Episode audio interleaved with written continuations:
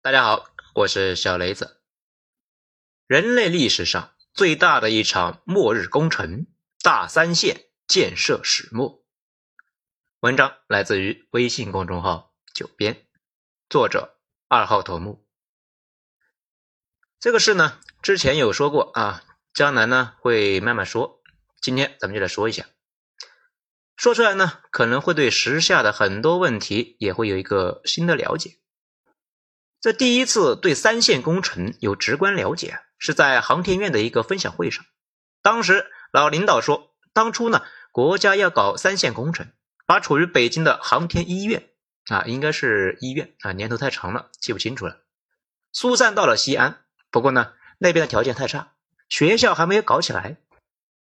他们这些航天院的员工都过去了，但是啊，孩子还留在北京上学。当时很多人不太愿意。以为这一次离开北京，这辈子都回不来了。他们这一批骨干要求啊，第一批过去。过去之后发现环境确实非常艰苦，还以为呢是在西安呢，没想到啊是在一个村里面，连电都没有。他们去的第一件事情就是和工人们一起啊挖厕所。他们研究航空发动机的车间，竟然是在一座四面透风的茅草屋里边。后来他们把透风的地方呢都给堵上了。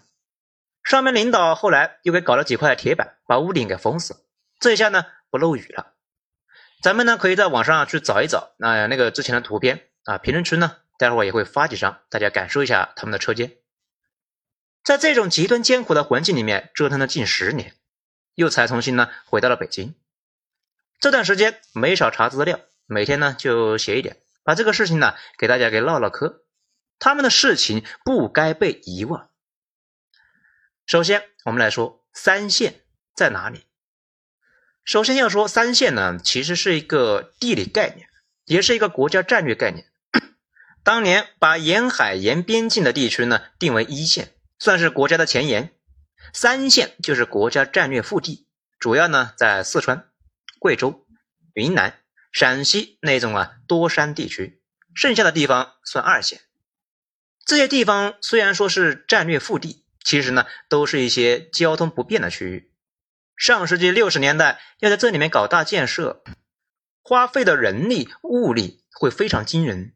实际上啊，也是如此。为了三线建设，国家在十五年间一共建设了上千个企业，动员了几百万人，花费了同时期国家投资的一半，总数超过了两千亿。当年一个人的工人工资呢，只有三十多块啊，看着少。这些钱呢，当时可以是养活一家子的。其中很多项目呢，还不是新建，是把一线地区的工厂企业整体迁移过来。如此大的花费，对原本家底呢就很单薄的新中国，那是非常大的负担。据统计，至少把国家工业化进程呢拖慢了两到三年。在那个时候，到底发生了什么呢？使得新中国要这样做呢？这个呀。就要说到当时复杂的国际国内的环境了。一九六四年看起来刚刚度过了三年自然灾害，又在一九六二年打趴了印度。其实那一年是新中国非常困难的一年。总的来说，就是呢被美苏两家两面包夹，而且随时可能被全面武力进攻。先说美国，朝鲜打完之后呢，美国对共产主义扩张有了应激反应。这看到点动静呢，就发挥野兽一般的想象力，认为啊事态严重，然后呢过度反应，再在过度反应得出来的结论基础之上过度花费，最后啊往往自己先疯掉了。小伙伴呢估计都知道越南战争，当时越南它也分成了南北两块，美国支持南方的越南政府，可找的傀儡呢又是一个群技能点满都点在了贪污上的混蛋。面对北越的打击，南越啊根本就扛不住。美国对南越的支持呢，只能够是不断升级，从资金援助啊，然后再派军事顾问，然后呢再派特种部队亲自作战啊，亲自下场。之所以这样啊，就是当时美国人认为中国会把越南给吞并了，然后会进攻泰国，接着呢是马来西亚，一直打到夏威夷。在当时的中国人看来，一切和二十七年之前日本人在卢沟桥做的不能够说相似吧，只能够说一模一样。至于苏联，自从一九五六年，两家关系那是越来越差。后面发生的事情呢？了解一点现代史的小伙伴啊，估计都知道，两家那是越走越远，关系那是已经降到了冰点。最明显的就是双方边境线上，苏联的军队达到了百万。同时，美苏两家的关系啊，自从赫鲁晓夫一九五九年访问美国之后，已经出现了缓和的迹象。苏联甚至认同美国的一些价值观，比如著名的玉米计划，原本规模不大，但浩突呢，在美国看到玉米的丰收以及养殖出大量的牲畜之后，赫鲁晓夫一下就上头了。在全苏联大面积的推广，后来计划失败，他在中国获得了“玉米小夫”、“苏穗宗”这样的外号，在苏联也一样，人们呢称总书记为“古古鲁沙”，这听着呢就知道不是什么好词啊。俄语中的意思呢就是玉米棒子的意思，甚至在一九六二年被我们呢一巴掌打趴的印度啊都有点小动作。那时候尼赫鲁刚刚去世，印度人呢一脉相承的自信他也没变。看着中国在美苏的压力之下似乎力不从心，居然呢也想借机捞一把，一雪前耻，找回场子。在边境又小动作不断的起来，真正的是人菜瘾大呀。而国内又有一件大事，原子弹研究成功，将在一九六四年爆破啊，听起来是件好事。但是当时上层那都是非常紧张啊，很简单，都说有了原子弹，你就有了自保的能力。其实这个话呢不靠谱啊，有了的不过是实验品，距离实战还远着呢。因为原子弹是裂变弹，当量非常有限，几十万就到顶了，必须做出聚变弹，也就是常说的氢弹，那才是真正的大杀器，那是轻松的就可以几百万的当量啊。但是那个时候，中国的氢弹那还要好几年呢，做出来也只是第一步，还要小型化和武器化，还要投送能力，就是呢要能够拿着扔到别人的头上，不然人家远程轰炸你啊，你手里那个玩意，那跟铅球没啥区别，总不能够炸自己吧？而投送不外乎火箭和远程轰炸机，当时中国这两样那更是还没影子呢。除了这一些，还要有反击能力。不然人家偷袭你的核武器，那都炸了，你怎么办呢？所以啊，就得有可移动的发射车、超级坚固的发射井，还有带核弹的潜艇，确保在第一次核攻击中不被团灭，对方呢才不会随便下手。攒齐了这些东西，那才算是有了个全面核威慑力。这也是为什么核大国都维持了那么大规模的核弹，看着呢根本用不着，其实啊是在做二次反击准备。被核弹离地之后，核弹损失惨重的背景之下，照样能够把对方打个稀巴烂，对方啊就不敢先动手。整个的冷战核威慑，其实呢就是建立在二次威慑基础之上的。但是中国的进步，所有人看在眼里面，这些东西啊早晚都会被一件一件的给攒出来。如果你是新的中国敌人，而且智力正常的话，面对这种情况，你怎么办呢？第一反应就是呢，趁你还没有办法用。我先下手，把你的核设施呢全部给扬了，或者干脆把你整个国防系统都扬了。按照我们现在的视角来看，这么疯狂的事情怎么可能呢？但是啊，这种事情发不发生是一码事，你做不做准备还是另外一码事。在国家安全角度来看，不可能这三个字啊，是真的可能造成毁灭性后果的。这方面中国那是有教训的。一九三七年，日本侵华。几个月下来，中国最富庶的地区呢，几乎全都被占领。中国的工业能力一下子下降了百分之九十，大量的工厂设备无法搬迁到后方，全部变成了日本的战争资源。好在当时呢，一个叫卢作孚的民营企业家，指挥他的民生公司，冒着日军的炮火，将一百五十万的人员、一百万余吨的物资运送到了四川后方，保存了中国工业乃至整个抗战的元气。不过这些物资呢，看着多，相对于中国巨大的规模和需求，那依旧是杯水车薪。由于没有设备和原料，无法生产武器弹药，国军装备极差，在正面战场上啊，跟一战时的俄军呢差不多，纯粹是单方面被屠杀，只有几支德械、俄械、美械部队有一些战斗力。如果国府上层有足够的危机感呢，进行战略准备，把武汉、南京的工业设施提前搬迁一部分到重庆，开战之后啊，就不会那么狼狈了。也正是经历了这些惨痛的教训，中央让军队啊做过一次评估，如果在最坏的条件之下，也就是呢美苏同时进攻啊，新中国会面对什么局面？最后得出的结论呢非常悲观，东部沿海和东北地区可能最短一两个月就会全部沦陷，而且因为新中国重工业企业呢大多都在这些地区，到时候。中国的工业能力会基本被消灭，后续作战的能力呢会非常的弱。按照当时的一位参谋的分析啊，如果苏联和美国一起来打，新中国的战略纵深有很大的问题。几乎所有的重工业和科研院所在呢都在沿海和边境地区，敌人如此强大，早期肯定会很快就突破，到时候中国人民的抗战会比抗日更加艰苦。起码呢，日军那个时候还是拿着步枪啊，骑骡子赶路。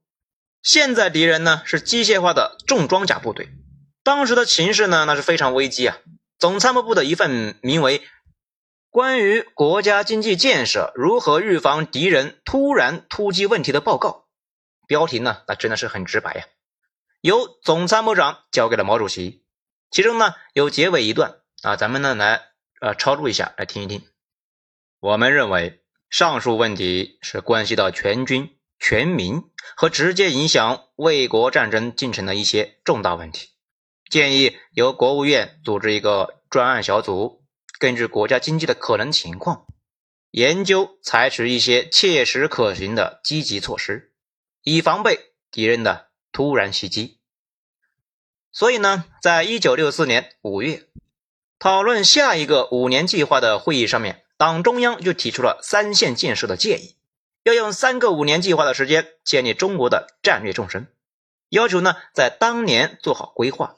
一九六五年起就开始呢把沿海一些工业企业向西部和西北地区搬迁，同时在以后的一段时间之内啊，新建项目也大多要集中投放在西部地区，为的呢就是一旦开战，后方的这些工厂和科研单位也打不烂，炸不垮。能够继续坚持生产和科研，支援前线。一九六四年距离一九三七年不到三十年，新中国领导人甚至呢无数的普通老百姓都曾经亲身经历过那段历史，所以全国上下毅然开启三线建设。好，咱们再来说大三线。三线建设呢是从一九六四年开始，按照计划呢，全国那都是行动了起来呀。整个建设非常浩大，其中最著名的当属攀枝花的建立。可以打开地图，就能够明显感觉到攀枝花的画风不太对呀。但是呢，这里虽然距离昆明直线二百多公里，但是啊，却是一个在大山窝里面的城市。咱们呢也截了一个图，大家呢到评论区可以看一下。这个地方呢，真的是完全在山里面。不过啊攀枝花尽管造型有点非主流。这里呢，确实有着巨量的铁矿资源，而且啊，有矿、有铁、有水、有煤，资源丰富，山川密布，易守难攻，完全具备了独立建设大型钢铁基地，并且实现自循环的潜力。但是同时啊，这也意味着攀枝花环境非常恶劣。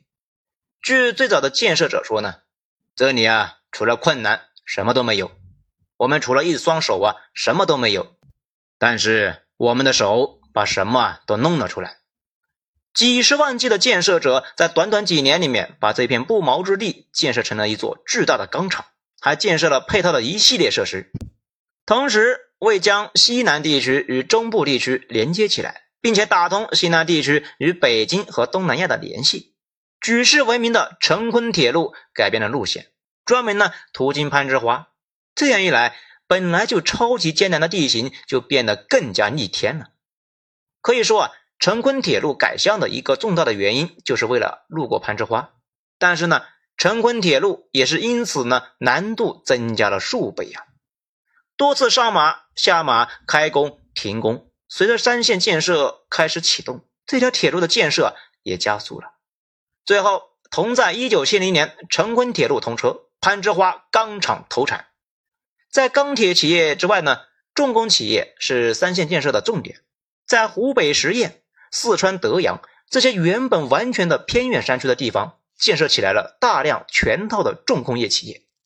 估计呢，大家也想到了，比如生产汽车啊，需要的零件成千上万，上下游企业至少也有几十个。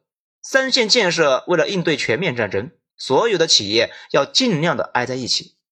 不然，到时候某样零件那还要跑到外地去，整个工程都会被阻塞，没法玩了呀。这些地方短短几年之内就成为了全产业中心，很多通过转型呢，到现在依然是经济发达的工业城市。所以呢，有时候会发现，国内有的城市呢很奇怪，看地图在山窝窝里边，但是呢，看城市核心区啊很繁华，当地支柱产业全是大型工业企业。甚至呢，有好几家颇具规模的上市企业，但是附近几个县全都是落后贫困县，让人觉得非常的违和。其实，如果查下历史，很多和当年三线建设、产业转移都是有关的。除了各种工厂，还有一大批的三线建设项目，都是各种科研机构，特别是和军工相关的机构。这些部门要为战争提供科技支持，而且呢。当时新中国啊，还有很多关键的技能点没有点出来。面对随时可能爆发的大战，这些机构也必须搬迁。新中国原子弹一九六四年成功，第二年呢就成立了核动力研究所。为了应对敌人可能的攻击，在一九六七年把研究所从北京搬家来到了成都。而中国第一代核潜艇的反应堆，也就是业内啊著名的九零九工程。基地也设在了四川夹江的一大片山里面。现在的成都飞机研究设计所就是从沈阳设计所呢分离出来的，建设三线的。最早的时候只有几百号人，现在已经设计出了歼二十了。还有中国工程物理研究院这个名字呢，大家可能不知道，这个就是著名的九院，搞核武器的，也从北京搬迁到了四川绵阳。当时一大批的科研机构进入绵阳，所以呢，绵阳号称中国科技城，确实呢是有基因的。工厂生产，科研机构提供技术，但是科研机构需要高校提供源源不断的新人才。那个时候，高校呢也大量的集中在大城市和沿海和东北发达地区，这一点新中国那也是深有体会的。抗日战争中。西南联大的搬迁历史让人看的是唏嘘啊！如果提前有准备，就不会搞得那么困难了。所以呢，高校也要搬迁，而且要赶快搬。当时原则是先呢只搬迁部属高校，而且呢是挑对国家军事技术上有重要作用的专业。所以啊，很多高校那都是一分为二，把一部分那个重点专业呢先往三线搬，其中清华的三线设在四川绵阳。把无线电专业呢，整个的迁移了过来，研究方向主要呢，一个是雷达，一个是微波通信，因为这两个专业当时对于军工来说至关重要。这还只是第一步，后来本本来呢是打算把物理、化学、机械都搬过来。北大的三线建设呢，设在了陕西汉中啊，目的呢很明确，数学、力学系的力学专业，技术物理系、无线电系都搬过来。为飞机设计服务，在这里攒了一个汉中飞机设计所，然后高校三线建设呢被铺开，哈工大、北京矿业大学、东北重型机械学院等等等等都开始计划搬迁。同时呢，很多高校选址也从沿海和东北呢改到了三线地区。那时候，如果从天上看，整个中国人员的资金设备都在大搬家。从沿海和东北这些发达地区向国家腹地移动，而留在当地的人呢，没有闲着的，组织民兵挖防空洞、建地下工事。再说起防空洞呢，最有名的那就是重庆，各种时期挖的洞呢，很多都没有记录，有的山呢都给挖空了。北京地铁一号线是地地道道的三线防护工事，这个地下铁道所使用的挖掘技术虽然不高。但却可以直接承受数百架飞机的轰炸，在整条隧道之上还有厚达七十多厘米的钢筋混凝土和一米的防爆破的材料，可以用来防核弹攻击。其实六七十年代呢，全国大小城市都在挖，包括呢咱们老家一个小镇，都修了大量的地道工事。小时候啊，听人说是抗日的时候挖的，后来才知道啊，主要是这个时候挖的。与此同时，百万人开往边境呢，准备迎接苏修的进攻。在第一次看《三体》，印象呢非常深刻。叶文洁他们呢就在大兴安岭那边插队，准备迎接苏修坦克集团的第一波冲击。三线建设其实分为大小两块，国家战略的三线被称为大三线，目的呢是把国防、工业、科研等等重点企业转移到后方。后来每个省都搞起了自己的小三线，就是在本省之内找偏远山区，把一些军工企业转移进去。其中呢比较特殊的是上海。因为地理原因，上海啊是真的找不到偏远山区。不过，上海解放之后，多次把一些单位啊放在皖南，以至于现在啊那里还有上海的飞地农场，那里的人口呢全是上海户口，公务员编制呢全部都是走上海的招聘计划。这一次，上海也把自己的三线呢设立在了皖南，在省以下，还有的是呢市一级甚至县一级的政府都在搞自己的三线。找一个山挖地下工程，把一些设备啊弄进去，能支援单兵和连排级的武器制造就成。你看新闻上呢，叙利亚武装各种自制的武器，觉得很魔幻。其实呢，当年国内啊很多县一级的三线工程，差不多啊就是那个画风，没啥难度啊。我们非常专业，在有条不紊的建设进行了几年之后啊，国际局势随着美国在越南打的是焦头烂额，被南北夹击的可能性非常小了。似乎渐渐的稳定了下来之后，但是树欲直而风不静。随着美国实力走低，苏联的底气硬了起来。到了一九六八年，苏联呢玩了一把大的，因为捷克斯洛伐克的新领导人要改革，苏联出动五十万军队直接杀进去，把捷克斯洛伐克的主要领导人一锅呢就端了，被押回了莫斯科开会。这个就是著名的布拉格之春。咱们觉得。这一次呢，总觉得啊，俄国揍乌克兰本来呢也是要走这条路线，不过事先啊被美国知道之后啊给广播了。这么干呢，实在是把全世界都看傻了呀。苏联为此要有个说法，于是勃列日涅夫在《真理报》上就发表文章，提出啊他的处理社会主义国家之间的关系的理论，即有限主权论。这个玩意呢，总结起来就两句话啊：社会主义。大家庭要团结，我呢要是觉得你不团结，就可以强制团结。而且自从两家交恶，边境地区的冲突那是愈演愈烈，从一开始呢互相谩骂到推搡对打，在一九六九年已经接近了撕破脸了，然后就爆发了著名的珍宝岛冲突，内容呢就不多说了，反正呢就是小规模的打了一架，然后苏联就以此为题目呢大做文章，摆出了一副啊要大打出手的样子。面对这种状态，那中国也全面的发动舆论，两边呢都眼看着随时要打，但是两国之间实力说话。面对当时的苏联，中国那是弱势的一方，打起来肯定是要吃亏的。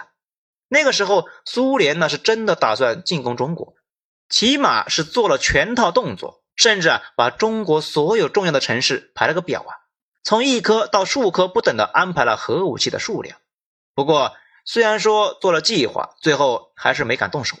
一个呢是战线太长，中国这么大，那至少呢要三百万的军队，给养装备这些天文数字呢从西边运过来，那想想都头疼呢。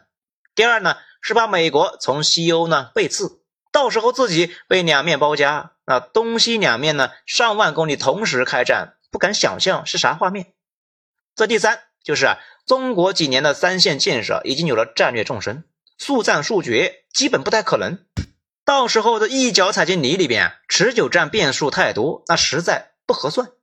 不过呢，还是那句话，你可以觉得不可能，但是呢，应对一定要做。于是中央就两个重要决定：第一呢，是中央领导疏散，如果苏联机械化部队啊从中蒙边界突击北京，最快呢其一天就会到。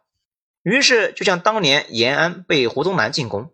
中央分成两块，避免呢被包了饺子。二十多年之后，大家呢不得不分散开，避免啊开战之后被苏联给斩首。国家的抵抗没有指挥。第二是全军战备，部队离开营地，以实战阵型随时应对苏联进攻。整整半年之后，威胁才解除，三线建设不得不被再次加速。为了应对随时爆发的战争，任务啊更加迫切。所谓穿越三大神书的军地两用人才之友，从防空、反坦克到修房子、种粮食、养家畜，到修电器、造汽车，涵盖了从破坏到战后重建的全程，兼有广度和纵深，是不可多得的废土重生计划。赤脚医生手册，还有如何呢三防的内容。还有一本叫做《民兵军事训练手册》，这本书呢涵盖了步枪射击、防空、防化、防原子弹等等基本的军事知识。只要有这一本呢百余页的手册在手，你就可以在世界和平之后迅速建立起一支拥有相当战力的军队。这些啊，你们都值得拥有。这些历史的背景呢，就是当时紧迫的中苏关系。这段时间，新中国可以说是紧挨着战争的边缘。随时可能爆发大战。为了抵御侵略，三线建设的同时，全国发动了三千万的民兵，生产了五千万把枪，两百万门小口径的迫击炮，二十一颗木柄手榴弹。至于子弹呢，那就完全没数了呀。当时的女民兵在种地之余呢，学习高射机枪的使用、野战工事的挖掘，还有沾染化学武器之后紧急处理等等的硬核技能。但是呢，大战最后没有发生。大家知道，新中国的氢弹是一九六七年成功的，但是实战化是在一九六九年就完成了。当年中国使用刚刚服役的轰六，投放了一枚三百万吨当量的武器化氢弹，证明了中国有了初步核武器投射能力。不过呢，轰六的性能还不足以威慑苏联。接着，一九七零年，东方红一号发射。证明了我们有火箭运送百万当量的氢弹的实力，算是呢正式让中国有了核威慑力。之后，苏联表示啊和新中国啊保持友好，边境部队虽然番号没有变化，但是大量的部队那都是不满员的，甚至呢很多那都是架子部队。美国总统来华，中国恢复了联合国合法席位，这段历史呢咱们就不用多说了。即使如此，三线建设也没有放松。原因很简单：如果敌人真的不惜一切代价顶着核武器的杀伤力往上冲，氢弹不是歼心箭，并不能够真的把对方干掉。有人说，美国呢曾经表示，中国可以遏制苏联，如果苏联攻击中国，美国会和中国站在一起，并且呢，在美国施压之下，使苏联放弃了进攻中国的计划。嘿，这个话呢，只能够忽悠小孩啊。且不说当时的油价高涨，苏联处于强势，美国在外部被压的是喘不过气，内部呢就眼看着布雷顿森林体系就要崩溃，美国经济那是一塌糊涂啊。就算美国比苏联强大，中美连建交都还要再等快十年呢。美国为啥要为中国出头呢？就算两家是盟友，这些年来美国卖盟友的事情，那一只手都数不过来呀。我们一直。靠的就是自己，其中三线建设加强战略纵深是重点。直到一九八零年，三线建设终于结束了。原因呢很简单，当年的计划就是用三个五年规划的时间，在内地建立一套完整的国家科研军工生产体系。那个时候已经基本完成了。还有一个原因，一九七九年这个对越呢自卫反击战，当时最主要的目的啊不在越南。主要就是看苏联的反应，因为苏联一九七八年和越南签署了苏越友好条约，表示自己呢要全面罩着越南。结果苏联在一番心理博弈之下，没有直接出兵从中苏边境进军，只是呢在背后支持越南和我们呢不断摩擦。如此一来，苏联的底牌被中国看穿了，知道呢他外强中干。直到一九八零年代。随着国际局势缓和，和平成为主流，三线建设中建立的大量的单位啊，有的就开始重新再搬出内地，往沿海发达地区搬迁；有些位置呢过于偏僻的单位啊，干脆那就放弃了；还有一些那最后呢关停并转，只有少量优势企业那做大做强。这我们呢再来说一下三线的意义。曾经啊看到一种说法。说三线建设浪费了大量的人力、物力、财力，因为国家投资在这些地方，造成了一线地区投资大量减少，使得新中国的建设走了弯路。这种观点呢，不值一驳啊。比如有人认为安全带这个玩意呢勒着特别不舒服，认为气囊这个东西那多一个少一个无所谓，认为 ABS、EBD、ESP、EBA 这些花里胡哨，而且这些玩意呢都老贵了。那自己开了这么多年车都没出什么大事的话，那这些不就浪费钱了吗？一般遇到这种人呢，大家都觉得他脑子有点不好，因为安全设施是不能少的，没有用上是最好的结果，用上呢那可不是啥好事啊。三线建设就是当年新中国的安全带和气囊，为可能出现的危机做了一个保障，甚至呢可以说，可能我国对未来的预判改变了未来。就好像有人准备呢，在你上班的路上给你一棍子，但是你猜到这种可能性之后，早起了之后呢，就起床戴了个头盔，抄了根棍子呢，就去上班。被人看到之后，觉得嗯，你这个人不好对付呀。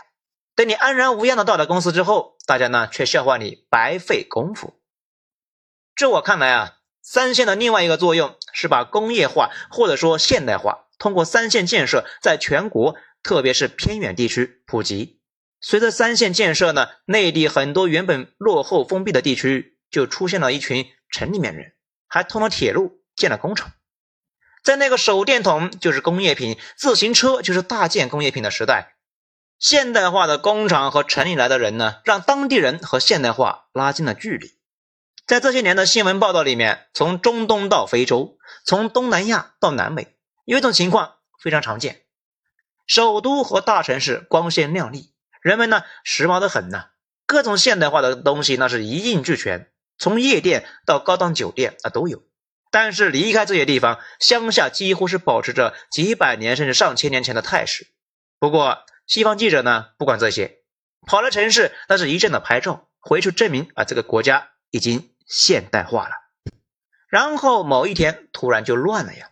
有些宗教氛围比较浓的国家呢，一夜之间整个国家就好像按了倒退键一样。眼看着落后势力上台，西方把以前在大街上拍的超短裙的姑娘展示出来，控诉这个国家被恶势力统治了。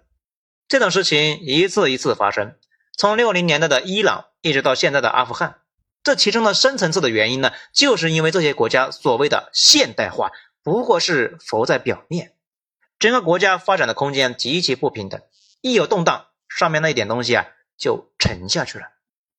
新中国的情况非常不同，我们依靠巨大的动员能力和深入的号召能力，把整个国家都尽力的往现代化拉。